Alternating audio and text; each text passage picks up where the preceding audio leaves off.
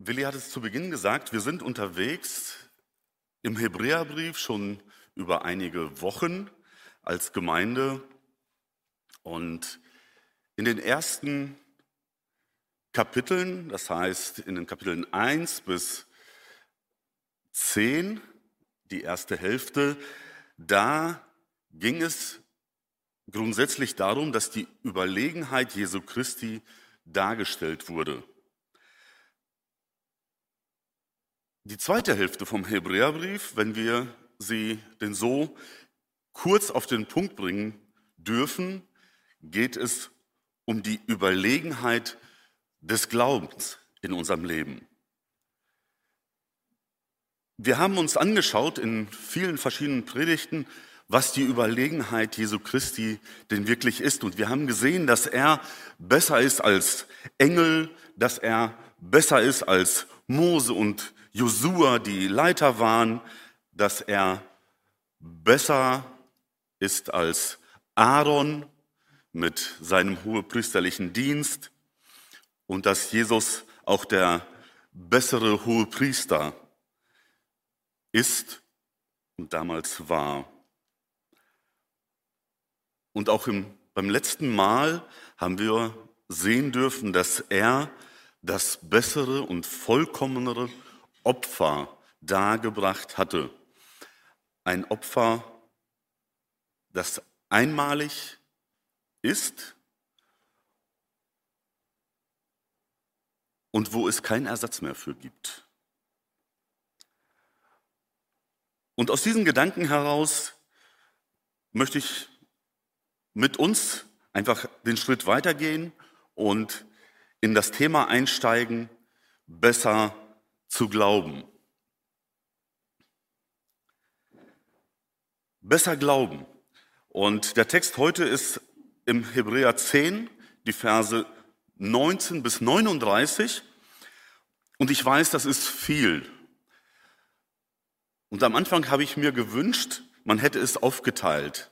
Aber je mehr ich diesen Text gelesen habe, je mehr habe ich gemerkt, nein, diesen Text darf man nicht auseinandernehmen, äh, weil das, was ich selbst auch in der Vergangenheit gemacht habe, ich habe diese Passagen tatsächlich immer wieder auch für sich alleine gelesen und sie auch für sich alleine betrachtet und musste für mich feststellen, dass man dadurch tatsächlich in der Gefahr ist, ähm, die Auslegung dazu aus einem anderen Blickwinkel zu sehen.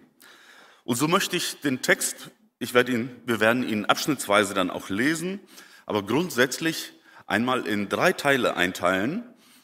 Ähm, und zwar der erste Teil, da geht es darum, dass der Hebräer-Schreiber an der Stelle eine Ermahnung ausspricht. Und eine Ermahnung ist grundsätzlich nicht etwas Negatives, so wie wir das nehmen, sondern es ist eine positive Aufforderung, etwas zu tun, dann spricht er eine Warnung aus und nach einer Warnung kommt dann aber auch die Ermutigung. Die Ermahnung, es ist die Ermahnung zum Leben in der Gegenwart Gottes. Und ich möchte uns den Text dazu lesen. Äh, der Text, den wir gleich auch eingeblendet sehen, ist aus, Luca, äh, aus Luther 17. Weil wir denn nun, Brüder und Schwestern, durch das Blut Jesu den Freimut haben zum Eingang in das Heiligtum, den er uns eröffnet hat als neuen und lebendigen Weg durch den Vorhang, das ist durch sein Fleisch, und haben einen hohen Priester über das Haus Gottes. So lasst uns hinzutreten mit wahrhaftigem Herzen in der Fülle des Glaubens, besprengt in unseren Herzen und los von dem bösen Gewissen und gewaschen am Leib mit reinem Wasser. Lasst uns festhalten an dem Bekenntnis der Hoffnung und nicht wanken, denn er ist treu, der sie verheißen hat.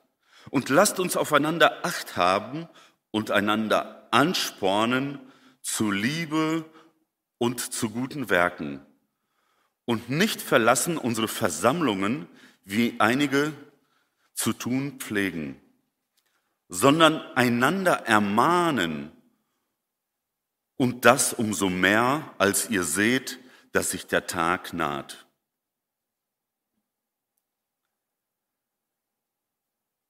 Wenn wir so in diesen Text hineingehen wollen und auch äh, uns die Ermahnungen anschauen wollen, dann müssen wir feststellen, dass im Vers 19 die Einleitung dazu eigentlich geht. Und je nachdem, was für eine Übersetzung ihr jetzt vor euch habt, gelesen habt, dann heißt es dort, weil ihr denn nun oder da wir nun, wir haben also, das sind alles so Dinge, die sich darauf beziehen, den Text vorher anzugucken. Das heißt, es gab etwas, was beschrieben wurde und als Reaktion darauf möchten wir etwas tun. So heißt es dort, so lasst uns. Und dann heißt es, durch das Blut Jesu haben wir Freimütigkeit zum Eintritt in das Heiligtum. Das heißt, der Hebräerschreiber möchte seinen Zuhörern ganz klar sagen, hey, du musst jetzt nicht einfach draußen stehen bleiben. Und ich hoffe, dass ihr die letzten Predigten so ein bisschen auch vor Augen habt. Ähm, Willi hat uns hier auch so einmal das Heiligtum ganz klar gezeigt, diese ganzen Abgrenzungen, die es dort gab. Das heißt, als normaler Erdenbürger hattest du keine Chance, auch nicht als Jude, in das Allerheilige zu treten, wirklich in die Nähe Gottes überhaupt zu kommen. Und er erinnert sie hier nochmal und sagt, durch das Blut Jesu haben wir die Freimütigkeit zum Eintritt in das Heiligtum. Das heißt, durch Jesus Christus, weil sein Leib der zerrissene Vorhang ist, hat er uns das ermöglicht, was vorher im Grunde genommen nur Aaron als Priester hatte oder die anderen Priester. Sie durften in die Gegenwart Gottes kommen. Und durch Jesus Christus dürfen wir das jetzt auch tun. Und ich werde die Anwendung später dazu machen. Und es das heißt dann dort, lasst uns. Und in diesen Ermahnungen, ich habe sie in vier Teile eingeteilt, heißt es dann hinzutreten mit wahrhaftigem Herzen und Gewissheit des Glaubens. Lasst uns festhalten am Bekenntnis der Hoffnung. Lasst uns aufeinander Acht haben und zu Liebe anreizen. Und ich weiß nicht, wenn ihr das jetzt so beobachtet, leider ist, glaube ich, auf der Folie tatsächlich das dick unterzeichnete gar nicht so sichtbar. Aber wir sehen dort diesen Dreiklang, den wir ganz oft in der Bibel auch wiederfinden. Da ist Glaube, Hoffnung und Liebe. Das sind Dinge, die wir nicht voneinander trennen können. Und ich habe dann einfach den nächsten Punkt dort mit hineingenommen. Und lasst uns die Zusammenkünfte nicht verlassen zur Ermutigung.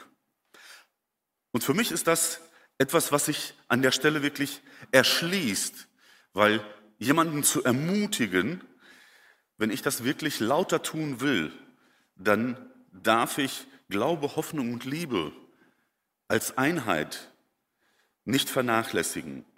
Aber was heißt es jetzt ganz konkret, wenn es hier heißt, hinzutreten mit wahrhaftigem Herzen und Gewissheit des Glaubens?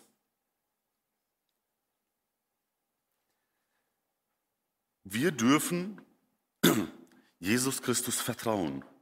Wir dürfen wissen, dass er es ist, der uns diesen Weg frei macht mit wahrhaftigem Herzen. Es soll kein Wanken geben. Es bedeutet eine innige Hingabe. Es ist Gewissheit des Glaubens. Wir dürfen ihm vertrauen. Tust du es, tu ich es. Vertrauen wir ihm wirklich immer. Für die Hebräer damals war es ein ganz, ganz großes Ding. Denn diese Botschaft war eine Revolution. Es war etwas, was sie sich haben gar nicht zu träumen gewagt, dass sie ihrem Gott einmal so nahe treten dürfen. Denn sie kannten das nur, dass sie zum Priester gekommen sind und ihre Schuld bekannt haben, ein Opfer gebracht haben und dann mit dem Blut besprengt wurden. Das waren alles Dinge, die haben sie nicht befreit von ihrer Schuld. Aber es war ein Ritual, um in die Gegenwart Gottes kommen zu dürfen. Es hat einen Stellvertreter gemacht. Dieses Besprengen, es hat sie erst einmal gereinigt. Es hat sie nicht reingemacht. Es war ein Zeichen. Aber wir haben durch dieses Besprengtsein mit dem Blut Jesu Christi vollständige Befreiung der Schuld. Das ein für Mal Opfer Jesu, das hat es bewirkt. Und er hat diesen Zugang zu Gott freigemacht. Und deshalb hier so diese Aufforderung, lasst uns hinzutreten mit wahrhaftigem Herzen und Gewissheit des Glaubens vor den Thron Gottes. Und hier heißt es, ein mit einem reinem Wasser gewaschener Leib. Und ich denke, dass es an dieser Stelle wahrscheinlich nicht darum geht, dass es eine äußere Waschung gab, wobei es damals für die Priester tatsächlich so war. Sie mussten, bevor sie wieder ein neues Opfer gebracht haben, bevor sie für jemanden ganz neu vor Gott gekommen sind, auch reinigen. Sie haben sich gewaschen als Zeichen. Ich denke, dass es hier nicht darum geht, dass wir mit Wasser gewaschen werden oder dass es die Taufe ist, denn die Taufe reinigt uns nicht von unserer Schuld, sondern sie gibt ein Symbol der Reinigung. Nur so ganz kurz dazu. Ich denke, dass es hier um eine innere Waschung geht. So wie wir es im ersten Johannesbrief lesen können, 1. Johannes 1, Vers 9, da heißt es, wenn wir denn unsere Sünden bekennen, ich denke, ich lese es, wenn wir unsere Sünden eingestehen, woanders heißt es bekennen, zeigt Gott, wie treu und gerecht er ist. Er vergibt uns die Sünden und reinigt uns von jedem begangenen Unrecht. Eine, ein Abwaschen des inneren Menschen. Wir sind Mitglieder eines Priestertums geworden. Jeder Gläubige ist ein Priester und kann deswegen in die Gegenwart Gottes mit Zuversicht kommen. In der Anwendung werde ich versuchen, das dann nochmal zu erklären, was es denn wirklich bedeutet. Was war die Aufgabe des Priesters damals und was kann sie heute für dich und für mich bedeuten? Dann heißt es dort, ihr sollt, lasst uns hinzutreten und festhalten an dem Bekenntnis der Hoffnung. Vieles erleben wir schon jetzt, aber einiges werden wir erst dann sehen und erleben, wenn Jesus wiedergekommen ist und wir in Gottes Herrlichkeit sein werden. Auch hier im Hebräerbrief, in diesem Abschnitt geht es immer wieder darum, daran zu erinnern. Jesus, wir haben Himmelfahrt gefeiert, ist zu seinem Vater gefahren, aber er wird wiederkommen. Und viele Dinge werden uns erst dann wirklich erschlossen werden. Die komplette Herrlichkeit werden wir dann erst sehen. Aber in der Zwischenzeit lasst uns Acht haben aufeinander, uns zu Liebe anreizen und zu guten Werken. Hier ist nicht einer über den anderen gesetzt. Hier werden die Mitgläubigen, hier wird der Nachfolger Jesu Christi ermutigt, den anderen, sein Gegenüber, mit den Augen Gottes zu sehen. Und ich möchte dazu ein, jemand anderes zitieren. Ein Zitat.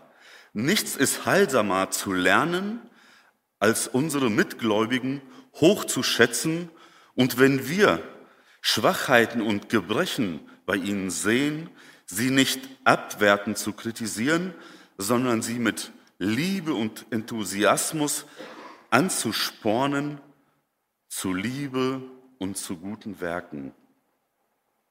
In dieser Gesinnung sollen wir aufeinander Acht haben, aufpassen, einander betrachten. Und Jesus selbst sagt, wenn ihr mich liebt, so werdet ihr meine Gebote halten. Vielleicht meint ihr, oh Jakob, was machst du gerade für für einen Sprung? Aber was ist sein Gebot? Was ist eins seiner Gebote? Die Liebe zueinander. Die Liebe, es ist das Erkennungsmerkmal der Christen. Und zwar, wie sie sich untereinander lieben.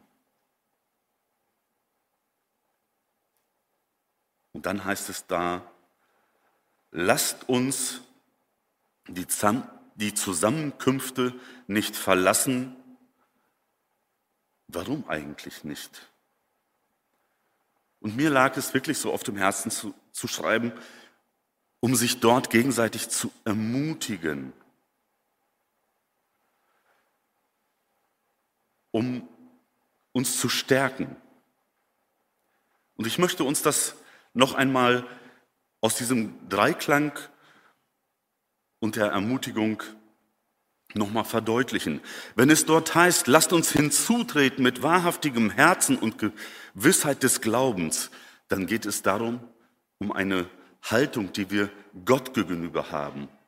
Wenn es darum geht, festhalten am Bekenntnis der Hoffnung, dann geht es darum, ein Zeugnis gegenüber der Welt zu sein. Wenn es hier dann darum geht, hinzuzutreten und aufeinander Acht haben und einander zur Liebe anzureizen, dann geht es gegenüber meinem Mitbruder, meinem Mitschwester, unseren Mitgläubigen.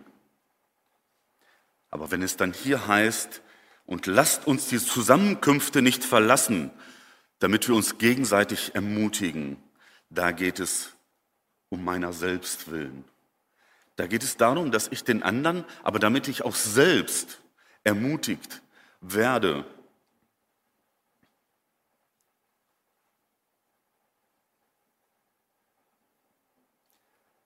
In Vers 25, da geht es darum, dass wir uns gegenseitig erbauen, ermahnen und trösten sollen.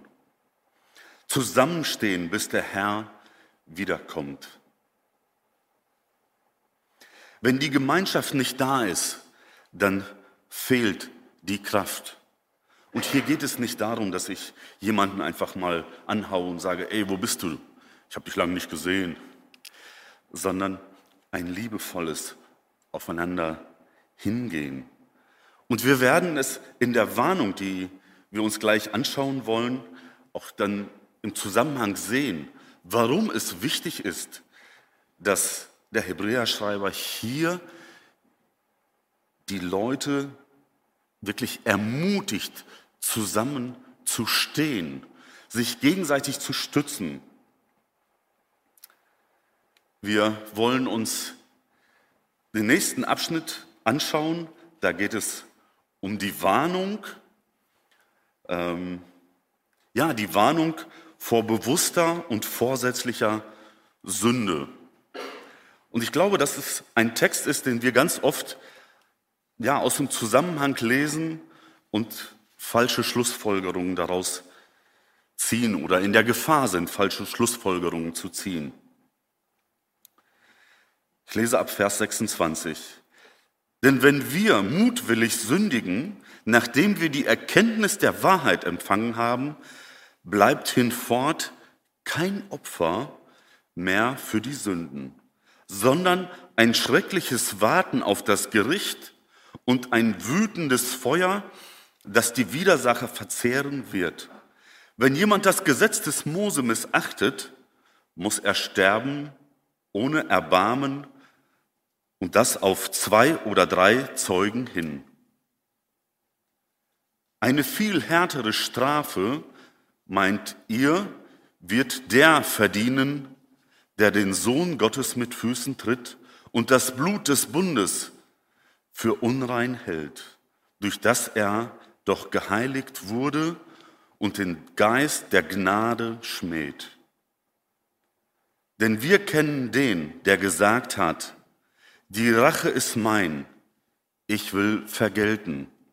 Und wiederum, der Herr wird sein Volk richten.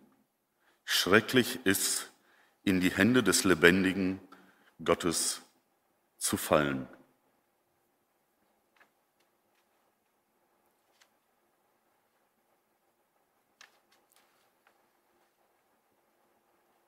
Warnung vor bewusster und vorsätzlicher Sünde. So habe ich das einfach mal für mich überschrieben. Und ich weiß nicht, wie ihr über diesen Text denkt. Aber wenn wir das lesen, läuft bei uns vor dem inneren Auge halt ganz oft so ein äh, Sündenkatalog ab. Aber wenn ich diesen Text hier lese, merke ich, es geht hier gar nicht um die Wertung von Sünden moralischer Art. Hier werden auch nicht die Gebote zitiert, die es wichtig war einzuhalten. Und doch geht es hier um mutwillig zu sündigen. Wir werden gewarnt, mutwillig zu sündigen, nachdem wir die Erkenntnis der Wahrheit empfangen haben. Die Erkenntnis aus dem Hebräerbrief, aus dem, was vorher dort stand. Und da ging es darum, dass es jemanden gibt, der das vollkommene Opfer für unsere Sünden bringt. Das ist Jesus Christus. Nur Jesus kann Sünden wirklich vergeben. Ich greife einmal vor und wenn wir dann die Verse, die wir nach diesem Text lesen, betrachten, wo wir ermutigt werden und die Verse davor, muss eigentlich die Erkenntnis kommen, dass es hier um etwas mehr geht, als dass ich mit meinem Äußeren tue. Es ging gerade wirklich darum, dass wir die Gegenwart Gottes nicht verlassen sollen, dass wir die Gemeinschaft nicht verlassen sollen. Und hier geht es jetzt plötzlich darum, dass wir das Opfer mit Füße treten, wenn wir dieses tun. Mutwillig sündigen. Das bedeutet, dass wir das Opfer Jesu ablehnen.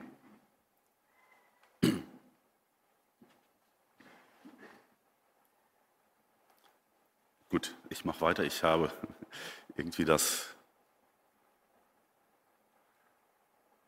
Habe ich den Text vorhin nicht eingeblendet, als ich gelesen habe? Entschuldigung. Ähm, das sollte nicht sein. Jetzt habe ich mich tatsächlich selbst in meinem Skript ein bisschen vertan. Wenn wir mutwillig sündigen, dann bedeutet das, dass wir das Opfer Jesu ablehnen. Der Hebräerschreiber warnt die Hebräer davor, dass sie zurückgehen in das Judentum, dass sie ihrem Retter, Jesus, der für sie gestorben ist, der ihnen den Zugang zum Heiligtum freigemacht hat, den Rücken zukehren. Dass sie sich jüdischen Traditionen, dem jüdischen Leben und dem Opferritual wieder zuwenden. Warum? Um Menschen zu gefallen, um Verfolgung zu vermeiden. Sie haben Angst, in ihrem Umfeld zu bestehen. Es ist eine Zeit, in der die Christen, die Gemeinde verfolgt wurde. Und er spricht diese Warnung aus, ihren Retter nicht zu verleugnen. Und er sagt ihnen, wenn du die Erkenntnis hattest, dass Jesus das alleinige Opfer für dich ist, wenn du das für dich angenommen hast und du es für dich in Anspruch genommen hast, und wenn du das jetzt wieder ablehnst, wenn du das über Wort wirfst, welches Opfer möchtest du dann bringen? Es gibt kein anderes Opfer, das Sünden vergibt, außer dem Opfer, das Jesus Christus für dich gebracht hat. Also ist es eine logische Schlussfolgerung, dass wenn ich das Opfer Jesu Christi ablehne, es für mich nur den ewigen Tod gibt. Und an der Stelle nimmt er Bezug auf das Alte Testament. Er möchte ihnen etwas erklären. Denn für den Juden war das eine Selbstverständlichkeit. Aus den Gesetzen kannten sie, und das könnt ihr gerne zu Hause in 5. Mose nachlesen. Ich meine, das müsste Kapitel 32 sein. Ich habe es mir jetzt hier nicht aufgeschrieben. Da geht es darum, dass es Opfer gab, äh, dass es Sünden gab, Vergehen gab, für die sie kein Sühnopfer bringen durften. Dazu zählte Ehebruch, Mord, Gotteslästerung.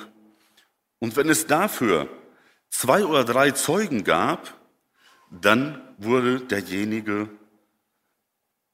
zum Tode hingerichtet.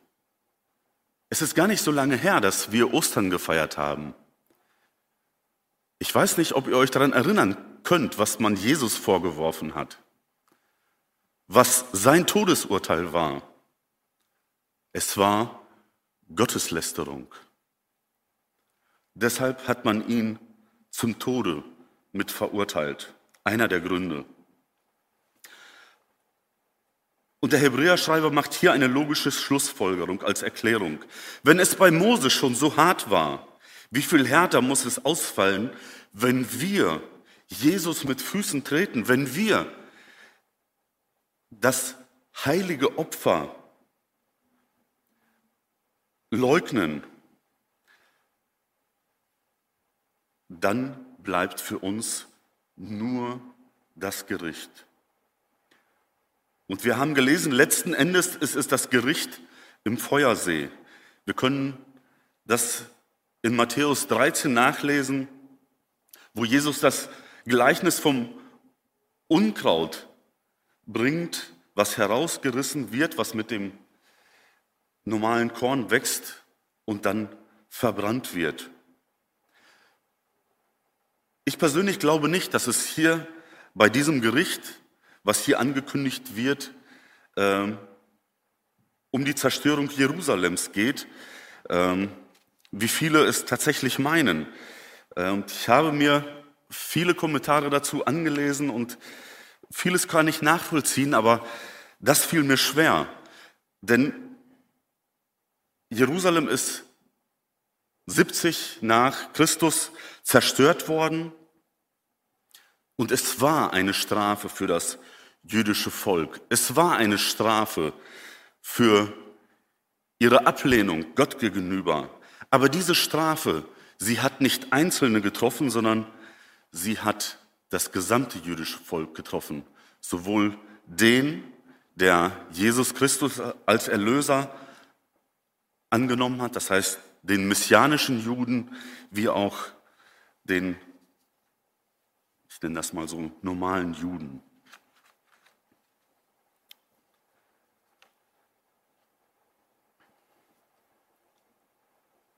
Die Hebräertexte werden oft zitiert, um zu beweisen,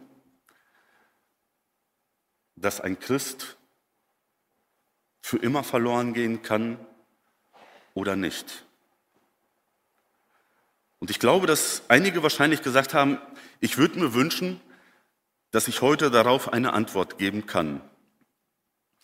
Persönlich sehe es so, dass diese Thematik, wenn wir uns darauf beziehen, eigentlich vom wesentlichen Gedanken ablehnt, ablenkt. Denn wir beschäftigen uns damit, über andere Menschen nachzudenken. Guck mal, damals gab es den. Er hat geglaubt, dann hat er Jesus den Rücken zugewandt. Aber was ist? Er hat doch geglaubt. Wird er dann in der Herrlichkeit sein? Und ich beschäftige mich mit anderen Menschen und lenke von mir ab. Ich bin überzeugt, wenn du diese Gedanken hast, werde ich in der Ewigkeit bei Jesus sein, kann ich dir eins sagen. Du musst dir eine Frage stellen und sie beantworten. Wer ist Jesus Christus für dich?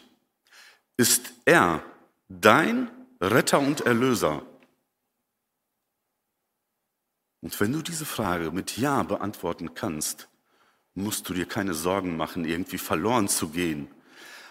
Ein Christ, der sein, seine Nachfolge in Jesus Christus lebt und diese Frage immer wieder beantworten kann und sagen kann, danke Jesus, dass du meine Schuld vergeben hast, der kann nicht verloren gehen. Wohl wahr, bin ich persönlich überzeugt, dass wir das Opfer Jesu Christi ablehnen können, so wie wir das hier gelesen haben. Wenn du das Opfer Jesu Christi ablehnst in deinem Leben oder es gar nicht für dich in Anspruch nehmen willst, welches Opfer soll deine Sünden abwaschen? Wenn wir am Ende unserer Zeit einmal vor Gott stehen werden, vor seinem Thron, dann werden wir nicht gefragt, wie gut warst du? Ach, Mensch, das Schönste, was uns passieren kann, ist, Mensch, du warst in Espelkamp in der evangelischen Freikirche. Das ist die Top-Gemeinde. Komm ein in meine Herrlichkeit. Es wäre schön, wenn es so wäre. Aber wenn du das glaubst, dass du gerettet wirst, weil du einfach jeden Sonntag hier bei uns im Gottesdienst sitzt. Ich würde es mir wünschen, weil wir eine tolle Gemeinde sind, aber es wird nicht reichen. Es wird darum gehen, wer Jesus Christus für dich persönlich ist und ob du sein Opfer angenommen hast oder nicht. Ob du dich von ihm hast in die Gegenwart Gottes leiten lassen, dich von ihm hast verändern lassen. Da geht es dann um eine Liebesbeziehung. Wenn du sagst, ich bin Kind Gottes, aber die Gemeinschaft der Heiligen meidest, keine Gemeinschaft mit ihm pflegst, dann kann das doch keine Liebesbeziehung sein, oder? Und ich weiß, ich bin jetzt einfach schon in der Anwendung. Aber das steckt so ein bisschen in mir drin und dafür will ich auch gern mein Konzept über den Haufen werfen. Denn Erlösung ist etwas, was im Herzen geschieht. Das ist etwas, was du ganz persönlich tun musst. Eine Entscheidung, die du mit Jesus teilst.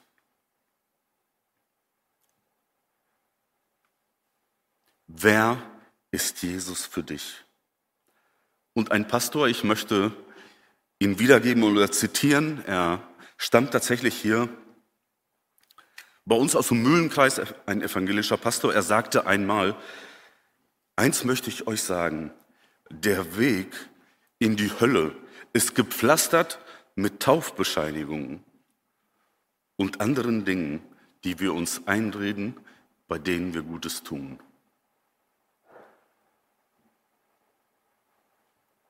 Es zählt nicht, was du irgendwo auf dem Papier hast. Es zählt, was du im Ende glaubst, was in deinem Herzen geschieht. Und es fällt mir schwer, das einfach so auszusprechen. Das kann bedeuten, dass du, mein Bruder, jetzt hier sitzt und ich in dein Herz nicht reinschauen kann.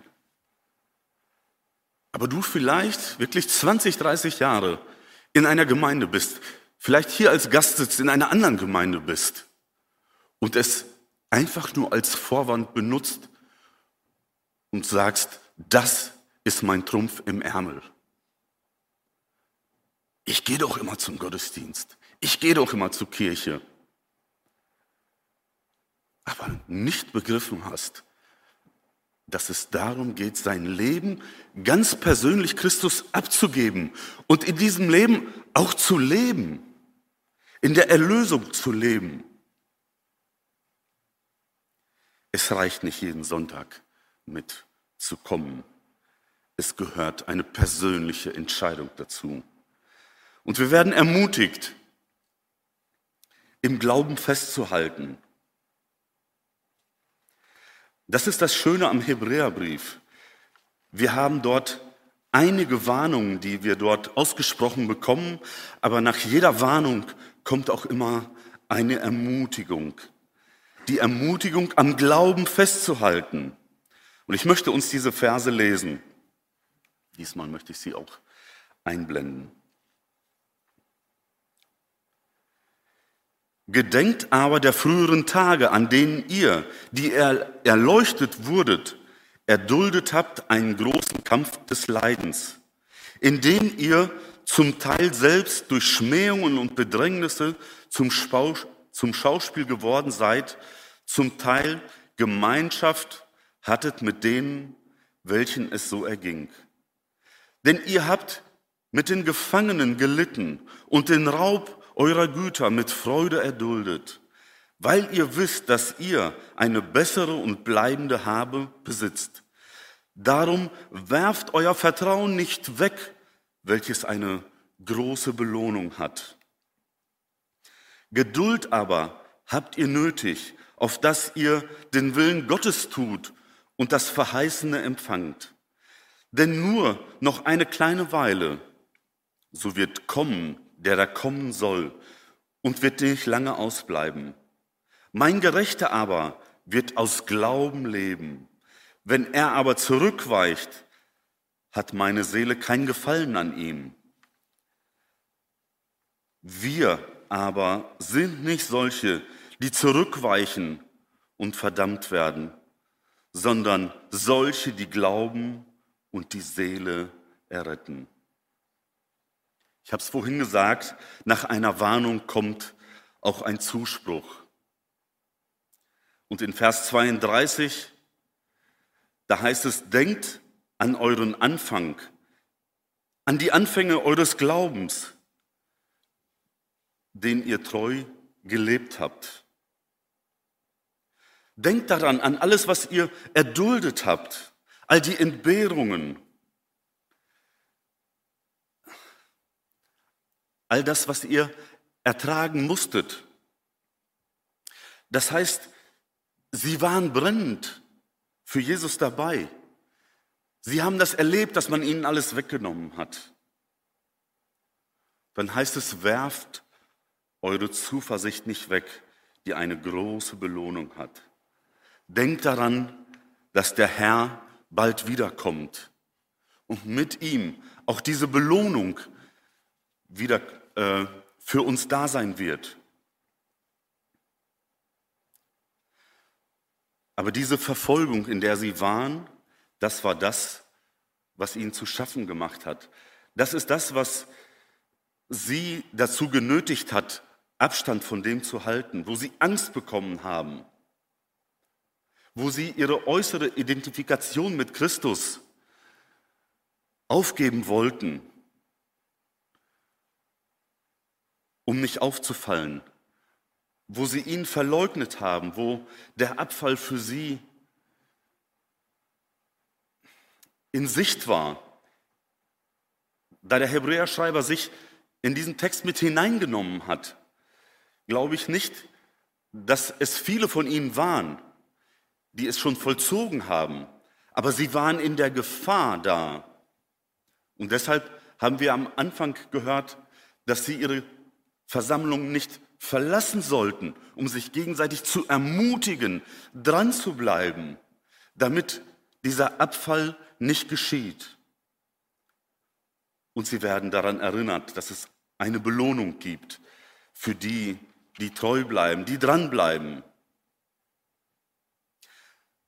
Der Hebräer, der Hebräer-Schreiber sagt, ihr seid dem ewigen Lohn viel näher, als es ihr je wart. Bald ist die Zeit, wenn der Herr wiederkommt. Und dieser Gedanke, der Herr kommt bald wieder, er ist bei Ihnen immer so präsent. Und ich möchte uns ermutigen, wenn wir dranbleiben wollen, wenn wir geschützt bleiben wollen vor der Gefahr des Abfalls, dann sollte dieser Gedanke auch bei uns immer wieder präsent sein. Unser Herr wird wiederkommen. Dann heißt es, der Gerechte aber wird aus Glauben leben. Das Gegenteil von Abfall, das ist Glaube.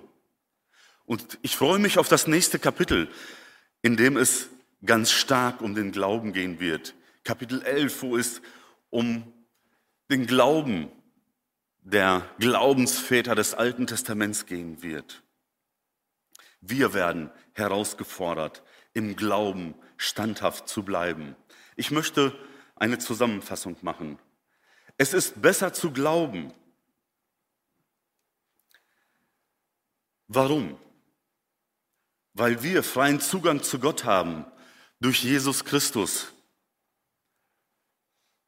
Wir sollen aufeinander in Liebe Acht geben. Der Gläubige braucht keinen Menschen mehr als Vermittler oder Fürsprecher. Alles konzentriert sich auf Jesus Christus, durch den der Gläubige zu jeder Zeit Zutritt hat in die Gegenwart Gottes. Wir haben freien Zugang.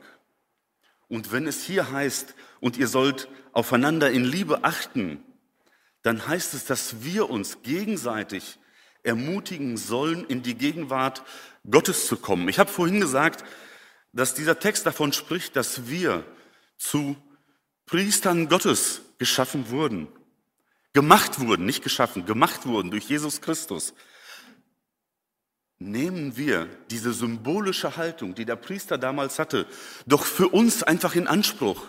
Was war seine Aufgabe? Seine Aufgabe war damals, die Sünde zu bringen, damit dafür ein Opfer gebracht wird. Nehmen wir es doch heute zu unserer Aufgabe, Menschen, die beladen sind, in die Gegenwart Gottes zu begleiten, um ihnen dann zu zeigen, dass Jesus Christus der offene Vorhang ist, durch den sie hindurchgehen können und die Gegenwart, die Liebe Gottes ganz persönlich spüren können. Verlasst die Gemeinschaft nicht. Bleibt im Glauben dran.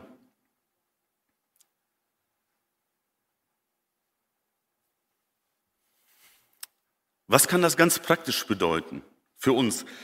Und ich muss sagen, ich habe es mir schwer getan, aber im Grunde genommen, wenn du diesen Text verstanden hast, dann müsste jeder von uns die ersten Tage der nächsten Woche im Gebet für jemanden verbringen, den er vor Augen hat, der unsere Gemeinschaft verlassen hat oder im Begriff ist, sie zu verlassen.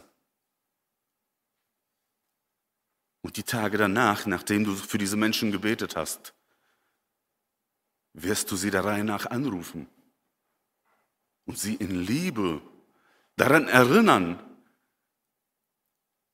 dass Christus immer noch für sie da ist und sie wieder zurück in seine Gemeinschaft haben möchte.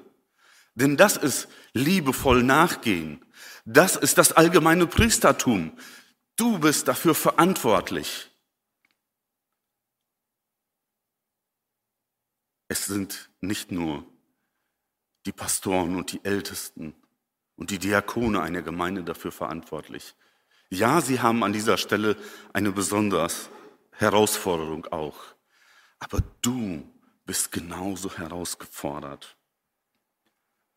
Du bist herausgefordert, deinen Bruder, deine Schwester daran zu erinnern, dass Jesus wiederkommt und dass wir gemeinsam auf diese Wiederkunft warten wollen. Bringen wir uns gegenseitig vor den Thron Gottes.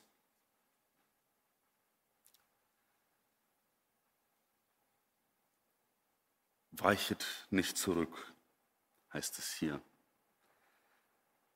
Verlasst die Gegenwart nicht. Und ich möchte uns an den Anfang noch einmal erinnern. Wenn du diesen Text siehst als einen Text, in dem Gott wie ein Spielverderber wirkt, wo er seinen Finger hebt und so ein Du-Du sagst, so wie wir Menschen es oft machen. Ich musste tatsächlich an ein Kinderlied denken, was wir oft gesungen haben, wo, was mir plötzlich so vor Augen kam. Und da heißt es, pass auf, kleines Auge, was du siehst. Denn der Vater in den Himmel schaut herab auf dich. Und grundsätzlich im kindlichen Gedanken ist das gut, dass wir das Bewusstsein haben, da ist jemand. Aber wir haben als Erwachsene das für uns verinnerlicht und sehen es, es ist ein Gott, der auf uns herabschaut und sucht, wo ich etwas falsch mache um mich dann zu bestrafen. Eins kann ich dir sagen, das steht in diesem Text hier nicht. Dieser Text, er ist voller Liebe eines Vaters, der dich davor bewahren möchte, ihm den Rücken zu kehren. In Sünde zu leben, in bestündiger Sünde, und zwar der Sünde der Abkehr von ihm, nicht in deinen moralischen Verfehlungen, die darfst du ihm immer wieder bringen. Und wenn deine Liebe zu ihm aufrichtig ist, dann wirst du daran arbeiten, dass diese Dinge weniger werden. Und Gott wird dich darin begleiten. Wir werden es nie schaffen, ein sündloses Leben zu führen. Aber für unsere Sünden ist Christus gestorben. Lasst uns in dieser Liebesbeziehung zu ihm leben indem wir bedacht sind, diese Dinge ihm zu bringen und sie nicht mutwillig immer wieder zu tun. Nimm diese Dinge nicht auf die, nächste, auf die leichte Schulter. Mach es fest mit Jesus. Wenn es noch nie getan hast, mach es heute. Und wenn du das Gefühl hast, dass du dich von ihm abgewandt hast, entfernt hast, komm zurück. Nicht irgendwann, sondern jetzt und heute. Amen.